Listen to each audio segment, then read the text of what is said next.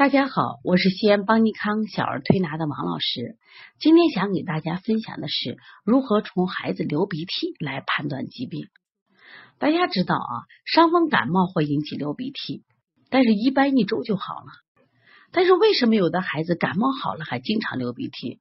有的家长啊到我们调理中心反映，哎呀，王老师，我的孩子一年四季都在流鼻涕，我给他吃了很多感冒药都没有效果。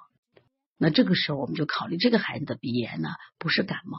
我以前也分享过一个主题，就鼻炎千万不能当感冒治。那么，如何区别是感冒引起的流鼻涕，还是鼻炎引起的流鼻涕呢？一般啊，感冒引起流鼻涕，它初期都为清水样，就前两天。那么两三天以后呢，它会由清水变成白粘性的鼻涕。有的孩子特别有意思，一个鼻孔清鼻涕，一个鼻孔。白鼻涕，这就很典型的处在这个寒热交杂的这个时期。那么到后期的时候呢，它还会出现脓涕，等快好的时候又会出现流清涕，这是一般一个感冒的症状。那它周期呢，基本都在七天左右就好了。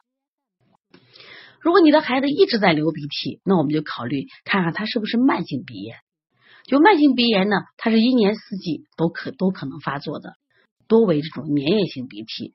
量呢，有时重一点它就多；有时候它这个症状轻，它就少一点。有时候遇到，比如刚好遇到这个啊风寒呀、风热、感冒的时候呢，它加重了，它的鼻涕量会多。但它一般有个特点，有常年有鼻涕。那我们现在看一下过敏性鼻炎，过敏性鼻炎一般流的是清水样鼻涕，他们是遇寒遇风则加重。我记得原来我们有一个轩轩的妈妈跟我说，说王老师，我的孩子流鼻涕啊，就像水龙头打开一样。这这种情况呢，一般伴有什么呀？鼻塞啊，鼻痒，同时打喷嚏这样症状，一般呢是季节性发作多。那么下来，我想今天想给大家分享的是鼻窦炎。最近我们接的临床的鼻窦炎的孩子特别多，鼻窦炎的鼻涕呢，它一般都是粘性的。脓性的分泌物，我们在中医里面就说黄色的鼻涕多为热象啊。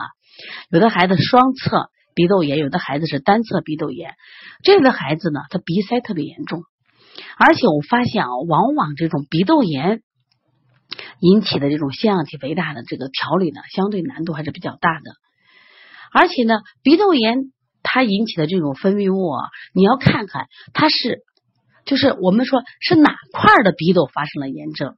大家知道呀，鼻窦呢是我们鼻腔周围面颅骨的寒气的空腔，它总共有四对儿。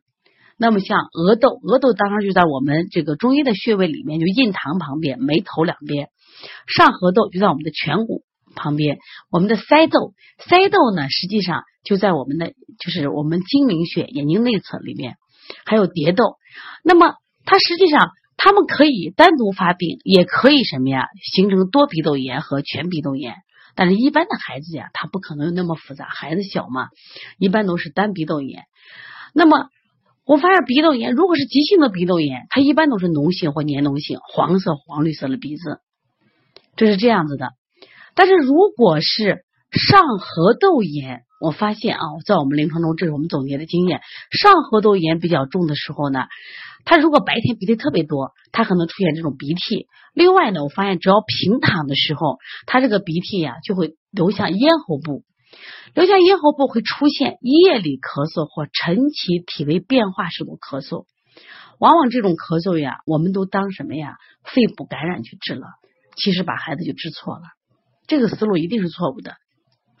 前两天我们的这个浩浩，他当时就是这样情况，因为咳嗽已经一个多月了，还流鼻涕，妈妈也到医院去治疗，当时大夫呢就说是啊，这是什么呀？呃，可能就是细菌感染引起的，但是他治疗没有效果呀，而且他其实做化验单也是很正常，化验单并不显示有细菌感染，很明显的细菌感染。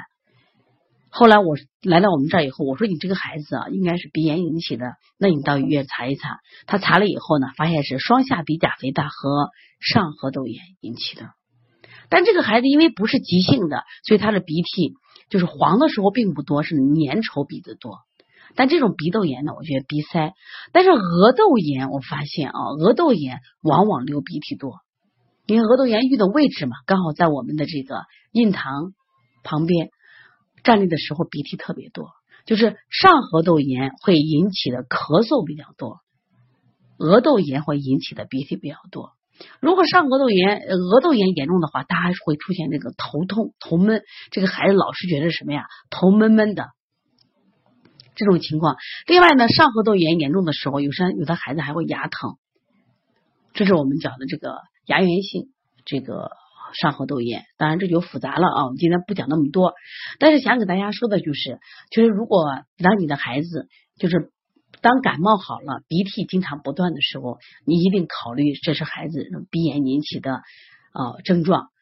所以，特别是遇到这种鼻涕多、鼻炎引起的这种咳嗽，千万不要啊单一的按抗那个感染治疗，你要考虑一下他这个鼻炎引起的。所以说，以治疗鼻炎为主。所以我们最近呀，接到这样的孩子比较多，所以想把这个分享。给到大家，希望大家在治疗的时候多一条调理思路，让我们的孩子更好的、更快的恢复健康。